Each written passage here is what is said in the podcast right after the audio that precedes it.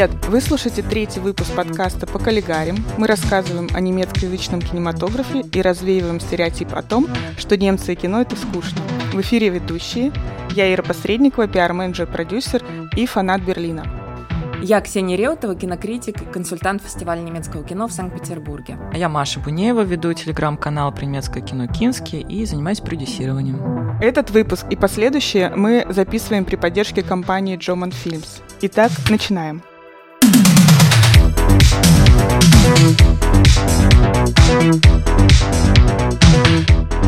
В конце февраля на платформе Amazon Prime, а в России на онлайн-сервисе Море ТВ вышел сериал «Мы – дети станции ЗОО». Его опрометчиво, кстати, называют ремейком культового фильма 81 года, который носил почти то же самое название «Кристиана Ф.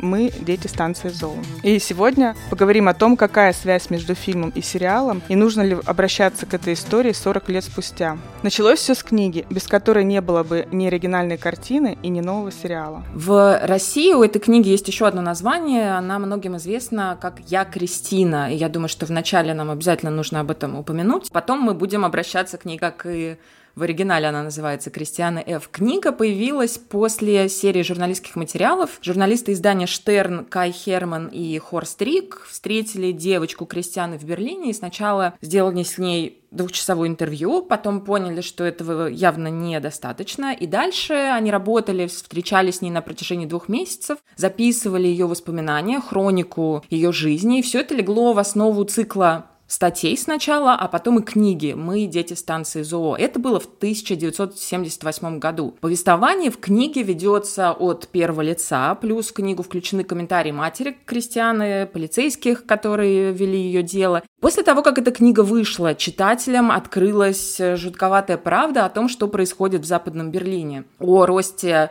потребления наркотиков, о том, что в это потребление наркотиков вовлечены подростки, о том, что это также приводит к тому, что подростки оказываются вовлеченными в проституцию.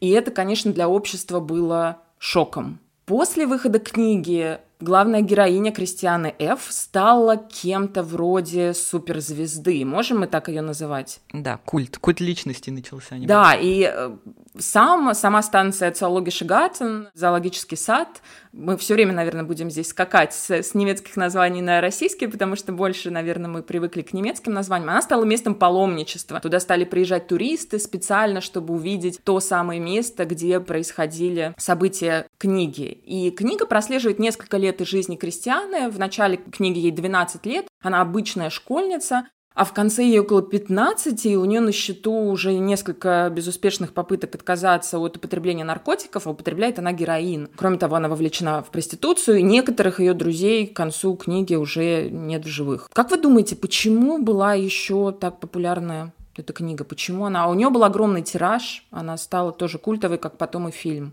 Кстати, по-моему, до сих пор она входит в обязательную учебную программу в школах в Германии вообще это чуть ли не единственная книга, которую дети читают по собственному решению, по собственному желанию, да, потому что она супер захватывает. Меня дико захватило, честно говоря. Ну, наверное, отчасти потому, что общество было в каком-то небытии, потому что ситуация была критическая, но все занимались э, другими вещами. Все силы государства, например, были брошены на то, чтобы бороться с терроризмом, который в то время в виде фракции Красной Армии э, был просто терроризировал весь город, а проблемами подростков, их проституции, наркомании, к сожалению, никто практически не занимался. И это было какое-то время, когда все были в каком-то сомноболическом состоянии, и, походу, эта книга просто взорвала тем, что наконец-то кто-то об этом сказал вслух, но все делали упорный вид, что, как в книге, собственно, и сама Кристиана говорит, она все время хочет обратиться к матери, все время хочет рассказать ей об этом, но она понимает, что ни мать, ни отец ей не помогут. Они живут в своем мире, они прекрасно знают, что их дочь наркоманка, они прекрасно понимают, что с героина так просто не слезть, хотя в то время это был новый препарат, но тем не менее они понимали, что не так все просто. И у папы был Порш, у них была квартира. Это время, когда покупки и обживание, и быт, и филистерство были как бы более, более интересны взрослым людям, потому что была возможность покупать новые вещи. И это то, на что, кажется, бросали все свои силы и весь свой интерес взрослые люди, а своими детьми, к сожалению, многие так так и не занимались, поэтому было очень тяжело увидеть правду, но кто-то должен был это сказать, и эта книга вышла, и поэтому возможно было игнорировать просто эту проблему. Да, издания, при этом газеты писали об этом, и это то, что упоминается в книге, о том, что публиковали фотографии этих детей, погибших от героина, погибали в юном возрасте, в 14 лет, в 16 лет. Но одно дело просто какая-то сводка и фотография ребенка, да, это тоже определенный шок, и совсем другой вот этот подробный, подробный рассказ о том, как это получилось, как это все произошло. И Кристиана Ф.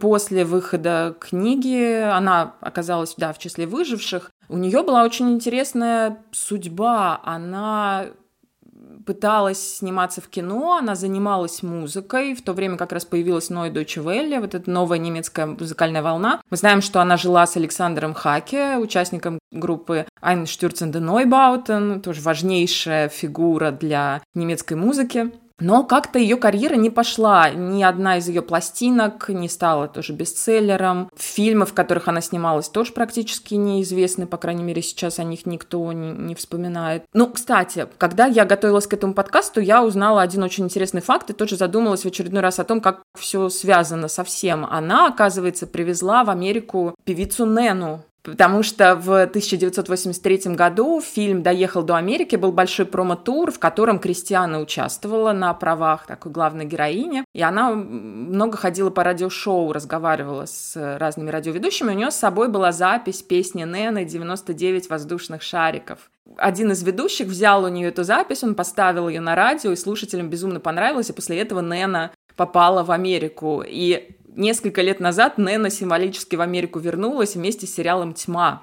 Там э, в саундтреке есть другая ее очень известная песня «Иргентви, Иргентво, Иргентван», которая оказалась такой легкомысленной в те времена, а если ее сейчас послушать внимательно, то она описывает подробно сюжет сериала «Тьма». Фильм вышел чуть позже, в 1981 году, это фильм режиссера Ули Эделя. Кристиана, реально Кристиана работала консультантом, она подсказывала режиссерам. То есть это не тот случай, когда фильм был снят отдельно от главной героини. Здесь она принимала участие, но она в нем не снималась. Главную роль играет другая а, девочка, Натя Брукхорст. И что нас сейчас, наверное, потрясает, когда мы смотрим этот фильм, что роли реальных подростков – играют реальные подростки. Все актеры там, ну, ну, по современным меркам совсем малыши, и это шокирует. И почти все они не профессионалы, и почти никто из них, если не считать самой Нати Брункхорст, не продолжил карьеру в кино. Но фильм очень сильно отличается от книги. Если в книге было очень много социальных подробностей, например, в самом же начале книги, уже на первых страницах мы узнаем о том, что в семье крестьяны существует домашнее насилие, что отец смертным боем бьет ее. Если мать пытается за нее заступиться, то он бьет и мать. В фильме весь этот семейный, по крайней мере, контекст был опущен.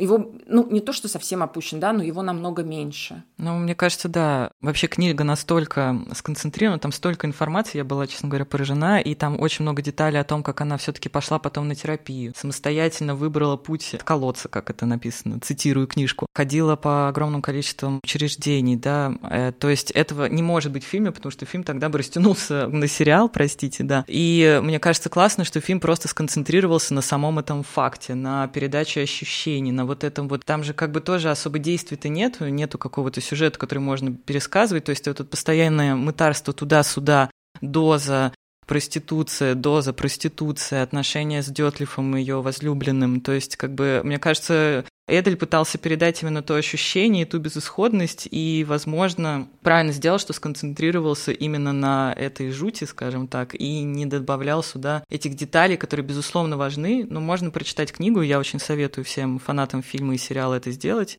потому что она даст больший контекст, но сам фильм, так как он передает впечатление, мне кажется, это важно, что он его не перегружал вот этими деталями социальной какой-то, да, ее жизни. Фильм отличался большой натуралистичностью. Так, сцены употребления наркотиков до этого в кино не показывали, и не показывали подростков с наркотиками. До этого был уже какой-то портрет человека, употребляющего наркотики в мировом кинематографе, но чаще всего это был человек взрослый. Это вот а фильм «Беспечный ездок» американский, взрослый мужчина там. А здесь дети, маленькие дети. Да, интересно, что сам Эдель говорил, что такое ощущение, что либо эти ребята профессиональные актеры, либо они профессионально употребляющие наркотики люди, потому что это было беспрецедентно круто сыграно. И интересно, что ребята, ну, например, Натя Брунгхорст, она, конечно, еще снималась в кино, но она не стала актрисой. Сейчас она известна не актерскими своими работами, я имею в виду, она продолжает работать в киноиндустрии, но вы сами сейчас расскажете, в каком качестве. Вот. А, а актер, который играл Детлифа, ее возлюбленного, Томас Хауштайн, он вообще не продолжил актерскую карьеру. На этих ребят свалилась какая-то дикая слава сразу после фильма. Натя, кстати, уехала в Англию сразу, просто подальше от этого. А Томас стал э, социальным работником и до сих пор помогает зависимым от наркотиков, и это очень э, круто. Да, Нати Брунхорст я услышала несколько лет назад, когда в программу фестиваля немецкого кино в Москве вошла картина Амели Рент, э, Амели бежит, о девочке-подростке тоже, что интересно, у которой очень тяжелая форма астмы, и она из-за этого ненавидит весь мир. И сценарий с автором сценария к этой картине была как раз Надя Брунхорст. Она сейчас в основном работает как сценаристка. И девочку эту она писала собственной дочери, у которой тоже тяжелая форма астмы. Вот такая любопытная история. Ира, ты еще знаешь какие-то ее работы? Да, в 2001 году она сняла фильм, и тоже считается, что это ее личная история. Там про любовь между двумя подростками. Один в западном Берлине, другой в восточном Берлине. «Ви Фоен Флама» называется этот фильм. И она там тоже выступила сценаристкой. То есть подростки остались, остались ее главной темой. Тоже получается, что фильм Кристиана Ф. на нее очень сильно повлиял. Ну, учитывая, да, в каком юном возрасте они снимались и какие шокирующие сцены, сейчас такое просто невозможно. А еще в фильме был Дэвид Боуи. Это очень интересная история развития его образа и как она связана с Берлином. То есть человек до Берлина в 76 году он туда приехал, до этого он жил какое-то время в Лос-Анджелесе и завершал свой глэм-рок а, период в творчестве. И в Лос-Анджелесе он диким образом с Игги Попом подсел, к сожалению, на употребление кокаина. И он уже сам писал не раз, что это был момент адского кризиса, он уже просто не понимал, он спускал все свои деньги, то есть он был абсолютно на грани. И очень иронично, что они с Иги в 76-м прибираются на рехаб в Берлин, в место, которое мы сейчас определяем как рассадник наркотиков и, конечно, более тяжелых таких как героин. Интересно, что в это время очень меняется и само его творчество, потому что Дэвид Боуи — это человек с тысячами лиц, тысячами героев, у него огромное количество сценических образов, но именно в Берлине он от них отказывается на время. Он пишет три альбома, и первый альбом — это супер личная какая-то история, он э, больше не красит волосы, он не красит глаза, он выступает вот так, как он есть, и люди, которые его коллеги приезжали в Берлин на запись, они его просто его не узнавали, потому что Дэвид стал самим собой. Возможно, это тоже был его сценический образ, но именно в Берлине, в городе, который, как мы знаем, сегодня, по крайней мере, принимает тебя таким, какой ты есть, он тоже настолько как бы очистился, что стал выступать под брендом самого себя без приукрас. Очень круто, по-моему. Ну, Дэвид Боуэн просто как раз любимый певец Кристин, Кристианы, Кристина настоящая. И она действительно была на его концерте, когда он проживал в Берлине с 76 по 78 год. И она была на его концерте в Дойчландхале. Сейчас этого клуба уже не существует. А в фильме он тоже дает концерт, но, насколько я помню, он не снимался в этом фильме, то есть, получается, он дал съемки концерта, который проходил в, в Нью-Йорке. В Нью-Йорке, а, в Нью-Йорке, в Нью-Йорке да. Съемочная группа специально приехала в Нью-Йорк, чтобы его там снять, потому что снять его в Берлине, найти его в Берлине уже было невозможно на тот момент. Да, он уже уехал. И классно, что ну, я нашла очень мало информации именно про съемку, но я так поняла, что Эдель говорил, что у них не было возможности заплатить ему достойный его личности гонорар, потому что фильм, понятное дело, малобюджетный. Вот, и его агент сказал, «Э, снимите половину фильма, пришлите нам нарезку, и тогда мы решим и они посмотрели часть фильма и сказали, да, мы участвуем. То есть это, было, это был риск, но тем не менее он согласился участвовать, и это очень круто. Ну, кстати, после фильма он выпустил целый альбом саундтрек под названием «Кристиана Ф» как раз. Да, кстати, я вот не поняла, вы поняли, он писал музыку к фильму или просто его песни с его трех Нет, альбомов он, взяли в этот фильм? Он работал над саундтреком, как, как автор угу, саундтрека угу. тоже. Ему вообще понравилась вся идея. Это здорово. Боуи достаточно осторожно относился к использованию своих песен в фильме, фильмах, и он всегда смотрел, где будут использованы его песни. И очень круто, что песня Heroes, известная, наверное, одна из самых цитируемых его, он ее перевел же на немецкий, и песни Хельден, ну, не менее известны, чем Heroes. И мне очень нравится исполнение Боуи на немецком. Он там сразу с какой-то более эмоциональной, истеричной ноткой его поет эту песню. Если вы переслушаете два варианта, вы поймете, что на немецком она звучит очень эмоционально, потому что она про Берлин этого времени, то есть как бы условно считается, что это песня про стену, и он поет это с большим чувством на немецком, потому что это вот плоть от плоти того времени и того места, где он жил. И в книге и в фильме упоминаются знаковые для того времени места. Вот то место, где живет Кристиане, клуб Саунд, в который она ходит, сам, понятно, вокзал Циологиша Гартен, и вот эти террасы, этот ресторан. И это все есть и в книге, и в фильме, и потом есть в сериале. Но вот я стала задумываться о том, что стало с этими местами сейчас и поняла, что в террасах этих знаменитых на ЦО я была совсем недавно, буквально год назад, и теперь там Макдональдс. Такое уплощение духа места, духа времени. Ну, кстати, да, я никогда не задумывалась о том, насколько метафорично это название, и почему название таково. То есть мы дети станции ЦО. Что обозначает это место, что оно собой символизирует. И пытался углубиться в историю. Во-первых, Эдель говорил, что они снимали нелегально на, на вокзале, потому что вокзал принадлежал ГДР, несмотря на то, что он на территории западного Берлина, а принадлежал восточному. И он сажал своего, одного из своих операторов, их было два, в коляску для инвалидов. Они ставили ему на колени коробку, и в коробку ставили камеру, и так ездили, и, то есть притворялись совершенно другими людьми, чтобы снять хоть какие-то кадры. Они, возможно, выглядят немного смазанными, но, тем не менее, аутентичными. Вот. А сам вокзал, мне кажется, об этом классно сказано в сериале. Уж я немножко на него перекинусь. Вокзал — это место, на котором никому не хочется задерживаться. Это место проходное, э, место транзитное, то есть э, не место, где хочется быть. То есть это место какого-то постоянного движения и совершенно некомфортное, но это то, где они почему-то обитают. Как-то меня это тоже захватило. Сим символ символизм, что ли, я не знаю, метафоричность этого места, но я до конца, может, не докрутила. Ксюша, может, ты поможешь? Ну да, да, нет, ты все правильно правильно сказала. Еще мы же совсем недавно слушали лекцию в Берлине 70-х годов от нашего звукорежиссера Кости Куцина. Мы можем здесь его тоже упомянуть, сказать ему большое спасибо. И он очень здорово рассказывал о том, как выглядел вокзал ЦО в то время. То есть его фасад, он был таким фешенебельным, вот эти террасы. А с другой стороны, чуть-чуть ты заворачиваешь за угол, а там вот, вот это то, где стояли мальчики и девочки, то, где они находили клиентов, то, где их вовлекали, в общем, в проституцию. Это были такие задворки, это была оборотная сторона вот этого экономического чуда, экономического рая, вот этого неформального западного Берлина, и это все очень здорово показано в фильме. Мне показалось, что вообще вокзал в этом плане, он какой-то, я не знаю, как фронтир, что ли, в классической литературе. То есть это место как бы на границе уже миров. Э, оттуда уезжали в основном во время разделения города в другие города, то есть он был между, междугородним, получается.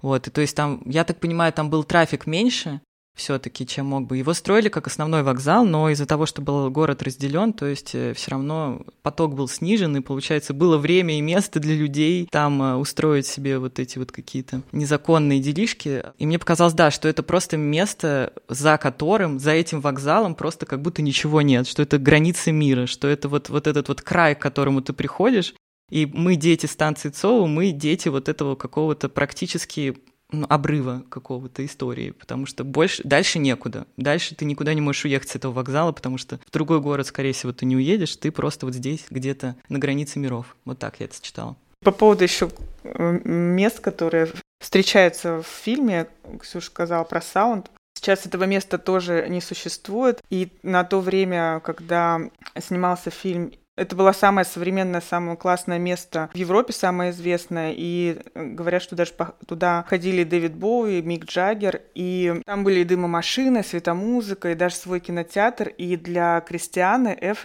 маленького подростка, тогда это была просто мечта, настоящая мечта попасть туда. И она, конечно, очень удивилась, когда обнаружила, что это был не какой-то дворец, который сверкает разноцветными огнями, а это просто подвальчик или даже вход в подземный гараж. И действительно, весь этот клуб располагался в подвале на парковке. И по фильму мы видим, что он создает такое удручающее впечатление. Хотя, если мы вспомним про то, как он выглядит в сериале, то в сериале он на меня не производил такого удручающего впечатления. Ну, совсем оно, да. Ну, это Заметили, отдельная история. В, в клубе Sound не продает алкоголь. Сейчас, Поэтому сейчас она всегда продают. хотела вишневый сок. Клуба Sound сейчас не существует, но я имею в виду и в книге, и в фильме. Да, там не продают алкоголь. Ну, то есть это была политика клуба. Странным образом они боролись за трезвость, но не могли остановить трафик поставки наркотиков в это место. Это странно. То есть она пьет вишневый сок постоянно, это не случайно, там просто больше нечего пить. А в сериале они уже пьют алкоголь, что интересно. Они точно пьют вино, и даже, по-моему, что-то покрепче мгм. тоже. Да, но это не тот саунд, как бы, да. Это не аутентичный, а фантазия на тему. Сейчас, когда вышел сериал, было написано довольно много текстов о нем на русском языке, и все вспоминали, конечно же, оригинальный фильм. Но как-то вот я, когда об этом читала, у меня накапливалось, ну, не то что недовольство или обида, но какие-то такие чувства не, не очень. Мне кажется, что не воздают должное э, оригинальному фильму. Как немножко, перефразируя крестного отца, вы ссылаетесь на него, но вы ссылаетесь без уважения. На самом деле, оригинальный фильм — это, по крайней мере, первое массовое кино, в котором задолго до, например, деток Ларри Кларка скандальных была показана сцена подросткового секса, и в которой играли реальные подростки. Детки Ларри Кларка выйдут только в 1995 году. Это был первый фильм, в котором, которым были все эти сцены употребления наркотиков показаны да, во, все, во всем своем на- натурализме, во всем своем ужасе, и они сработали для своего поколения как шок-контент.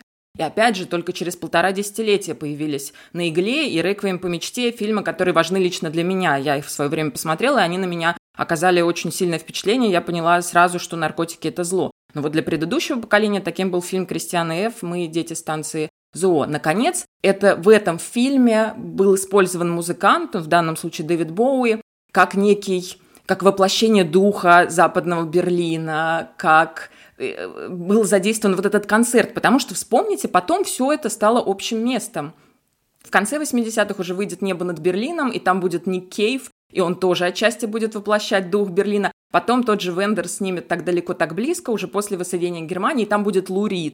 А на самом деле, первый-то раз, кто все это сделал? Первый раз это сделал Ули Эдель в фильме Кристиана Ф. Но мне кажется, мы еще хотели все-таки поговорить о месте, где жила э, Кристиана Ф. Гропюштадт. Точно. Это то место в Берлине. Сейчас это считается район округа Нойкёль. Это было поселение, которое возникло благодаря проекту Вальтера Гропиуса. Это должно было быть, как опять же мы узнали из лекции про Берлин 70-х, это должен был быть город-сад, а в итоге это просто стали постройки жилых домов. Город, город без Высокие. сада. Город, да, получи... Город хотели без город-сад, сада. а получился город без сада. И получились просто многоэтажки, серые, унылые. Ну, кстати, интересно, почему это происходит. Я иногда забываю о том, что в Германии всему виной либо война, либо стена, и в этом фильме я как-то совершенно об этом не думала, но в итоге опять стена. То есть э, проект был в конце 50-х, начале 60-х запущен, и он действительно не должен был быть таким... э, Дома не должны были быть такими высокими. Но в 61-м появилась стена, у них пространство осталось намного меньше, пришлось ужиматься, и пришлось строить не вширь, а ввысь. И поэтому дома нереально высокие, в некоторых даже лифт не доходит до последнего этажа, то есть инфраструктура была абсолютно не приспособлена к такому, и она не очень хорошо разработана была. И об этом в книге, кстати, тоже очень красноречиво написано, что дети просто не успевали доехать до верхних этажей, это просто дичь. Вот, поэтому меня поразило тот факт, что, как всегда, от своей истории не убежишь, и даже здесь стена, она где-то рядом, тебя прижимает просто. И в тех же декорациях разворачивается действие нового сериала. Наверное, теперь уже мы можем к нему перейти. Наконец-то. Да. Сериал... Из сериала, заметили ли вы, я думаю, что заметили, исчезло имя главной героини. Теперь не Кристианы Ф. «Мы дети станции ЦО», а просто «Мы дети станции ЦО». И это, конечно, не случайность, потому что Кристианы остается центральной героиней, но теперь персонажей намного больше. Я прочитала, что при работе над сериалом сценаристы опирались не столько на книгу и уж точно не на оригинальный фильм, об этом мы еще скажем, а на те самые записи, э, которые делали журналисты издания «Штерн». И очень многие детали они почерпнули оттуда. И также э, сценаристы говорили, что в оригинальном фильме не хватило каких-то социальных подробностей, им не хватило истории самой Кристианы. И теперь у нас там в сериале шесть главных героев, и у каждого из них есть своя история. Также очень интересно время действия. По идее, формально это все те же 70-е. Здесь есть дочь Марки, здесь есть, ну, одежда главных героев, она в основном из 70-х, очень многие реалии, вроде транспорта. Что, что там еще, подскажите мне? Лексикон я читала, я, конечно, не считывала это, но там были словечки из того времени, то есть чисто вот тот же аргон, очень интересно. Но в то же время, да, и шпеткауфы, магазинчики, которых тогда еще не было, безусловно, круглосуточные, в то же время музыка, да, которая для нас была диким анахронизмом. Сериал наполнен Давайте. анахронизмами. Ты угу. все время ловишь себя на том, что таких вещей вот этого точно не могло быть в 70-е, и вот этого. И это авторами сделано сознательно. Я об этом прочитала еще до того, как посмотрела сериал. И мне сначала показалось это дико интересно. Мне казалось, что весь сериал можно было бы выстроить вокруг этой идеи безвременья. Почему они вообще взялись за эту историю? Я думаю, что суть понятна. Я несколько лет назад делала интервью с Харком Бомом. Это тоже важный человек для немецкого кинематографа, соратник Райнера Вернера Фасбиндера, актер, который снимался во многих его фильмах, потом он позже тоже стал режиссером. И у него был, например, фильм о ксенофобии в школе, о любви подростков, которые такие Ромео и Джульетта. И когда я с ним разговаривала, я спросила, вот ваш фильм, а он был снят, естественно, давно. Как вы думаете, смотрят ли его сейчас? А, и черпают ли что-то из него сейчас? А он говорит, сейчас его не смотрят, но для меня это не так важно. Я считаю, что для каждого поколения, особенно если мы говорим о фильмах для подростков, каждому поколению нужно повторять одни и те же истории, на которых они могут учиться. И я это так запомнила. Я думаю, что немецкий кинематограф, э, там очень много детского кино, очень много кино для подростков, и он как раз этим и занимается. Он периодически проговаривает одни и те же важные вещи, какой-то новой форме. И я думаю, что сериал был задуман именно так, чтобы снова проговорить главную идею о вреде наркотиков для нового поколения, используя историю, которая, возможно, близка и родителям тех детей, э, которые будут сейчас его смотреть. Ну и плюс дать тот самый пресловутый социальный контекст и отношения с родителями, которых не хватило ни крестьяне, когда она смотрела фильм, 81 года, ни тем, кто прочитал книгу, казалось, что маловато. И здесь у каждого подростка есть своя история отношения с родителями или с бабушкой у одной из героинь, которая из такой элитной семьи, и в этом тоже как бы одна из фишек сериала, что а, он не говорит о том, что только дети из неблагополучных семей, не только дети из гетто Гропилштата могут пристраститься к наркотикам. Э, такой недуг может поразить абсолютно любого ребенка, которого тем более в, не замечают в своей семье, недолюбливают и требуют от него каких-то нереальных вещей, которые ему неинтересны. Да. Ну вот, кстати, все, что ты сказала, стоит ли возвращаться к историям, я вспомнила про то, что изначально была реальная история, которая случилась в Америке. По ней сняли фильм «Дивелли. Волна», который в российском прокате выходил как эксперимент 2. И сейчас же тоже на Netflix есть сериал, но адаптация этой же истории, и так называется тоже сериал «Волна». Ну, то есть это тоже новое осмысление. Да-да-да, это такая типичная вещь именно для немецкого кино. В большей степени, чем для кинематографов других стран, как мне кажется. Лично у меня, например, именно с этим безвременем и именно с этим очень развернутым социальным контекстом и не сложилась поэтому связь с сериалом, потому что социальный контекст, конечно, да, и отношения с, э, с родителями, да, но нету, и я не требую от этого, от этого сериала контекста эпохи, но без эпохи, как минимум название и вся линия основная «Мы дети станции ЦО», она абсолютно не, не релевантна этому сериалу. То есть они никакие не дети станции ЦО, они совершенно не принадлежат этим, этой локации, она для них абсолютно проходная, она нисколько не символична. То есть э, сконцентрирован сериал на отношениях в семьях, но это настолько не связано с контекстом, они действительно существуют в безвремени, поэтому, мне кажется, ну, немножко некорректно даже было так называть. Я понимаю, что это рекламная кампания, романе, и это действительно пересказ э, классической истории, очень поучительный, но пересказ, по-моему, в таком виде, он не, не работает вот именно с этой постановкой вопроса, что мы дети станции ЦО, то есть как бы не, не работает эта связь в данном случае, вот. когда ты помещаешь их без времени. Вот, а мне идея сначала показалась очень интересной, я подумала, что это как какой-то степени очень созвучно нынешнему времени. Я перечитывала, конечно, книгу перед записью нашего подкаста, и я поняла, и, и пересмотрела, конечно же, фильм, и я поняла, что здесь здесь очень важна роль времени. Что такое конец 70-х годов, начало 80-х? Это завершение такого очень большого исторического цикла, который начался примерно в 68 году, когда были все эти студенческие революции. Потом в Германии появилась фракция Красной Армии, леворадикальная террористическая организация. Но как раз к концу 70-х, как раз к тому времени, как крестьяне начинают употреблять героин, а, лидеры фракции Красной Армии уже в тюрьме и уже мертвы. Там, конечно, будет дальше второе поколение, но тем не менее какой-то большой исторический цикл, он завершается. Дальше следующий большой цикл начнется, когда рухнет Берлинская стена. Это будет уже конец 80-х. А вот это десятилетие, его же надо как-то прожить, и герои понимают в какой-то степени, и реальные люди, я думаю, это чувствовали, что они немножко зависли перед, между вот этими большими историческими блоками. Особенно это чувствуется в фильме. Немецкое кино вообще очень чувствительно к темам большой истории. Для него всегда важно какое-то десятилетие, да, как время влияет на человека. Это вообще, на мой взгляд, одна из центральных тем и немецкого кино, и немецких сериалов, поэтому у них так популярны исторические картины. И вот Конечно, в 80-е тоже происходило много всего. Второе поколение фракции Красной Армии активно действовало, тоже рождение Ной Дойче. Но мне кажется, есть это ощущение безвремени все равно. Например, если говорить о кино, то в 82 году умер Райнер Вернер Фасбиндер. Конечно же, продолжали работать те же Вим Вендерс, Вернер Херцог, другие блистательные режиссеры. Но вот этого единства у движения нового немецкого кино больше не было. То есть это вот конец, конец какой-то эпохи, а следующая начнется еще, еще не скоро. И герои зависли вот в этом вот безвремени. Кроме того, я подумала, что это может иметь какое-то отношение к нашему нынешнему времени. Важнейшее ощущение от фильма и от книги – это ощущение анклава. Западный Берлин – это прежде всего анклав. Это маленький, маленькая часть города, половинка города, окруженная со всех сторон совершенно другой стороной, совершенно другими условиями. Западная Германия далеко, чтобы туда доехать, надо либо перелететь, надо пересечь ГДР. И вот это ощущение анклава, мне кажется, что в какой-то степени то, с чем мы живем. Сейчас, когда у нас коронавирус, когда тоже границы закрыты, когда ты просто так никуда не можешь попасть. Я очень надеялась, что в сериале авторы как-то с этим ощущением поиграют.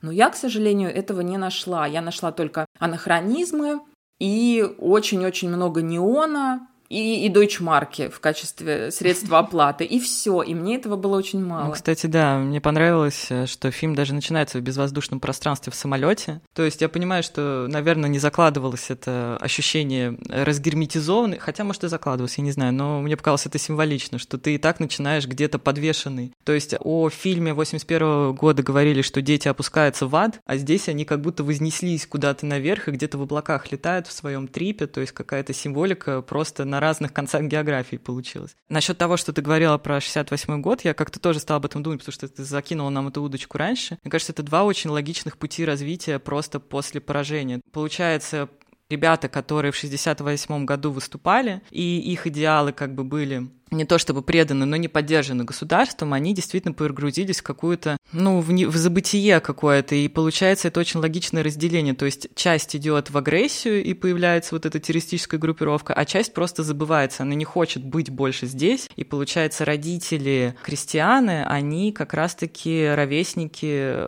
главных террористов, Бадеров и Майнхофов, кстати, в комнате, где живут Детлеф и Кристиане, там висит плакат «Разыскивается Ульрика Майнхоф. Я это увидела не не с первого раза, но удивилась. И, кстати, об этом же, опять же, говоря о том, как плотно написана книга, об этом тоже сама Кристиана говорит. Я вообще поразилась, насколько она умна, честно говоря. Она супер соображает. Вот, она пишет о том, какие-то просто супер скобрезные вещи, что я даже завидую ребятам, которые жили во времена Гитлер-Югента и вообще во времена Гитлера, потому что у них была идеология. Мы сейчас живем абсолютно без каких-то ориентиров, у нас нет точек, на которые опираться. Мы не можем опираться опираться на родителей, потому что, кажется, они сдались. И получается, ты живешь просто без опоры. И ты, к сожалению, находишь эту опору в полном забытие, в отрыве от реальности. Это очень крутая вообще тема. Так что спасибо, Ксюша, что ты надоумила нас вписать это в такой контекст. Я была поражена, когда все это собрала в одно. Да, а в сериале всего этого нет. При том, что, опять же, можно было очень легко провести какие-то параллели между современностью и той эпохой. И у нас сейчас тоже много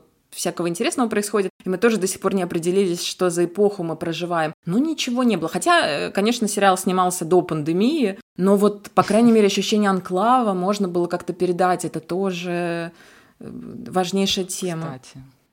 Я извиняюсь, да, что я снова вклиниваюсь со, своим, э, со своей станцией ЗОО. Просто меня супер захватила эта метафора. То есть я бы читала побольше про движение 68 года. Одни из основных э, демонстраций были как раз по улице Курфюрстендам. Она как раз очень широкая и длинная, и поддержка, точнее, выступления против э, Вьетнамской войны в Берлине тоже были.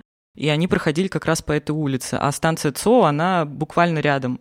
То есть это все одно, одно, а, как бы один клочок земли, одна, один район Берлина, но просто насколько после родителей, которые вроде как пытались э, побороться за свое будущее, но проиграли, насколько то же самое место, примерно вокзал, опять же символическое место, насколько оно стало символом для их детей, просто вот это вот момент родители сдались, не смогли побороться за себя, ну как, они боролись как могли, да, вот, и это место вокзала, оно стало, просто меня поразило, что это все в одной части города происходило, но насколько разные у них э, символические значения в итоге.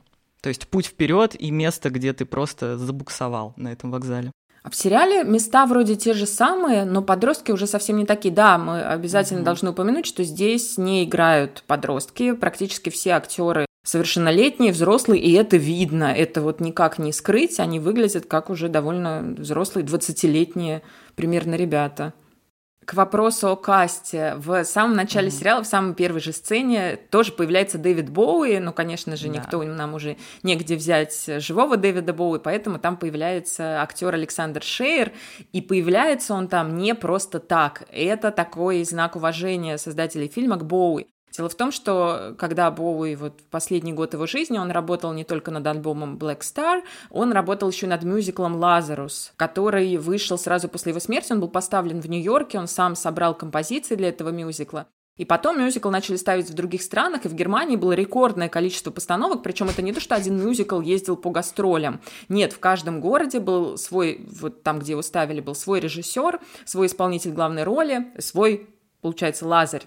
И в Гамбурге роль Лазаря играл замечательный актер и певец Александр Шейр. И если читать немецкоязычные рецензии, то считается, что это самый лучший Боуи в Лазаре. И поэтому это такой особый знак авторам фильма. Мы не просто вам покажем Боуи в кадре, мы вам покажем самого лучшего из наших немецких Боуи. Прекрасно. А, а у вас есть какой-то любимый персонаж или любимая, любимая сюжетная арка, любимая какая-то история в этом сериале? Вот, кстати, по поводу арок, мне тоже показались они довольно странными. Я вижу в этом угу. сериале огромное влияние американского сериала «Эйфория» который такой угу. сейчас очень-очень популярный у подростков. Там играет Зендая, там тоже много неона. Ну, Берлину неон положен, он всегда, если Берлин, то неон определенный, и не, то, не только какой-то конкретной Кстати, эпохи, Берлин всегда ассоциируется да. с неоном. Здесь это как-то вписалось хорошо, но сюжетные арки, мне они показались, ну, например, один из героев, Бена, он впервые идет искать клиентов, он вовлекается в проституцию, после того, как у него заболела собака, и он не может собрать денег на операцию. Это чудовищно, э, невозможно действительно, когда у тебя нет денег и у тебя умирает твой домашний питомец, но я-то, например, смотрела замечательный документальный фильм Розы фон Праунхайма, который называется в английском «Rent Boys», а в немецком «Мальчики с вокзала Зоо». Это фильм 2011 года, документальный. Розен фон Праунхайм, ЛГБТ-активист и режиссер, который освещает именно эти темы в немецком кино. Я надеюсь, что мы о нем поговорим в одном из наших следующих подкастов. И это фильм, в котором он рассказывает истории мальчиков, которые когда-то работали на этом вокзале. Только мальчики, это его тема его фильма. И там кошмарные истории, там э, такое же жуткое домашнее насилие. Из этого фильма также можно выяснить, что все это продолжалось на протяжении 80-х годов. И в 90-е годы тоже, и кто пополнял контингент э, вот этих мальчиков с вокзала в 90-е годы, во-первых, мигранты из стран бывшего советского блока, а во-вторых, люди, бежавшие от войны в Югославии. И истории жуткие, там и домашнее насилие, там уже и изнасилование. То есть это люди уже уязвимые, уже пережившие огромное количество трагедий. Там что не история, то вот готовая экранизация. И по сравнению с этим, показанная в сериале история мальчика, у которого болеет собака, но вот она не выдерживает сравнения. Ты видишь, насколько в реальности это, это, это страшно. Мне единственное, что мне показалось, чья история мне показалась интересной, это история героини Стеллы, как раз-таки Лены Урцендовский, да.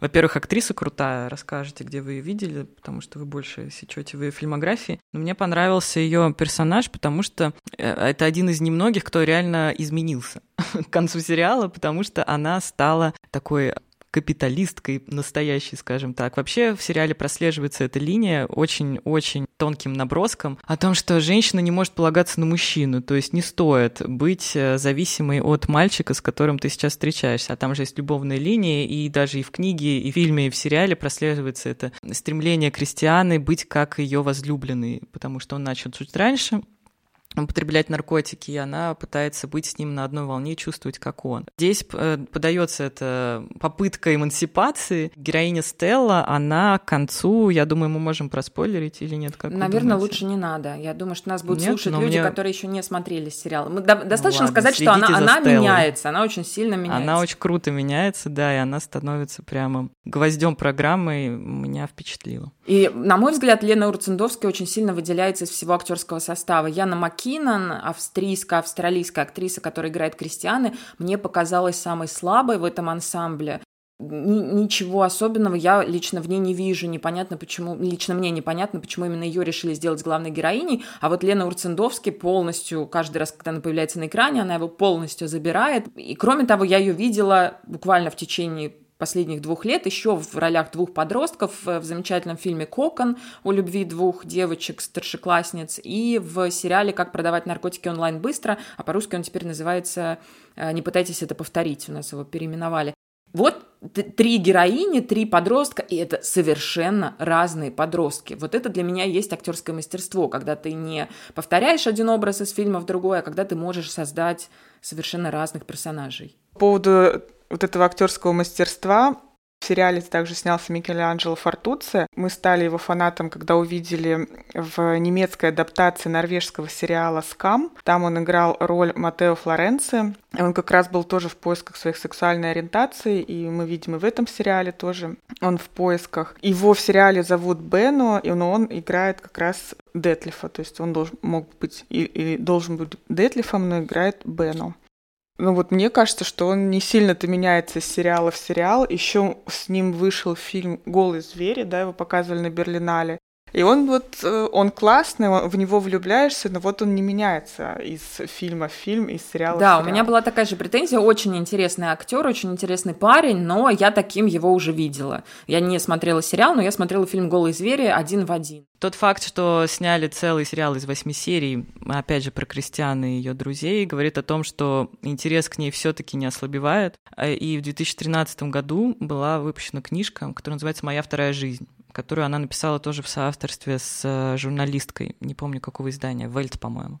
Вот. И можно сказать, что сериал, конечно, заканчивается довольно радужно и с, большим, э, с большой надеждой на счастливое будущее, но у самой Кристианы сложила, складывается жизнь. Она до сих пор жива, а живет в Берлине довольно тяжело. Она, к сожалению, так и продолжила употреблять э, наркотические вещества. И, кстати, это, я так поняла, стало одной из причин, почему она закончила и музыкальную, и актерскую карьеру, потому что она, к сожалению, вернулась к героину и, в общем, предпочла его Александру... Хаке. Хаке, да, да, да. Честно говоря, когда я прочитала пересказ книги, я не поверила, что это про нее, потому что не может одна жизнь вместить столько невероятных событий. То есть у нее есть сын, сын, э, она сидела в тюрьме, она действительно продолжила а, употреблять наркотики. Она вошла в заместительную терапию, которая только в 90-е появилась в Германии. Она сейчас на бетадоновой, я так понимаю, заместительной терапии, что, конечно, тоже очень тяжело дается. Она купила квартиру, за ней следили. У нее конфликты с матерью до сих пор. У нее сына забрали в приемную семью. То есть еще на несколько книг и на несколько сериалов ее история могла бы продлиться, потому что это, ну, просто невероятная какая-то судьба. естественно, она тяготится своей славой, которая, к сожалению, до сих пор не умолкает, потому что э, в плохом смысле, потому что, к сожалению, как в сериале вот за ней следили, за девочками следил один из наркоманов, который э, его подговорили следить за девчонками. Примерно так же сейчас и происходит. Наркоманам платят за то, чтобы они сообщали в прессу какие-то скобрезные подробности о том, где сейчас Кристиана покупает какие вещества, хотя она пишет, что она ездит за какао. Ну, то есть это просто невозможно так жить, и она, тем не менее, борется и очень, очень сильная женщина. Очень красивая, кстати, до сих пор. Это говорит нам о том, что это не только история о наркотиках, еще история о страшном бремени славы и о том, как случайного человека медиа могут наделить популярностью, Абсолютно, от которой, вы да. могут, от которой ему может быть очень плохо. То есть, как бы, она была абсолютно типичным в плохом и в хорошем смысле этого слова. Она ничем не выделялась в сравнении со своими сверстниками. Возможно, тем, что она выжила, возможно, тем, что у нее действительно огромная сила воли, потому что меня поразило, как она сама пошла во все эти учреждения бросать в общем, наверное, на сегодня мы сказали достаточно и вспомнили много интересных фактов. Смотрите сериал и фильм, сопоставляйте с книгой, не будьте слишком суровы, потому что это три, на самом деле, очень разных произведения. Книга существует, по-моему, отдельно даже от фильма, сериал вообще в другой параллельной реальности, как мы поняли, но все они дополняют вместе какую-то важную тему. Классно, что интерес к крестьяне как к персонажу не ослабевает. Возможно, это дает шанс да, каким-то людям. Я думаю, что это, возможно, не последние крестьяне, которые мы видим на экране. Может быть, через какое-то время немецкое кино решит вернуться к ней еще. Если вернется, мы это обязательно обсудим. Все, на сегодня хватит. Спасибо, что слушали. Пока-пока. Пока-пока. Всем пока.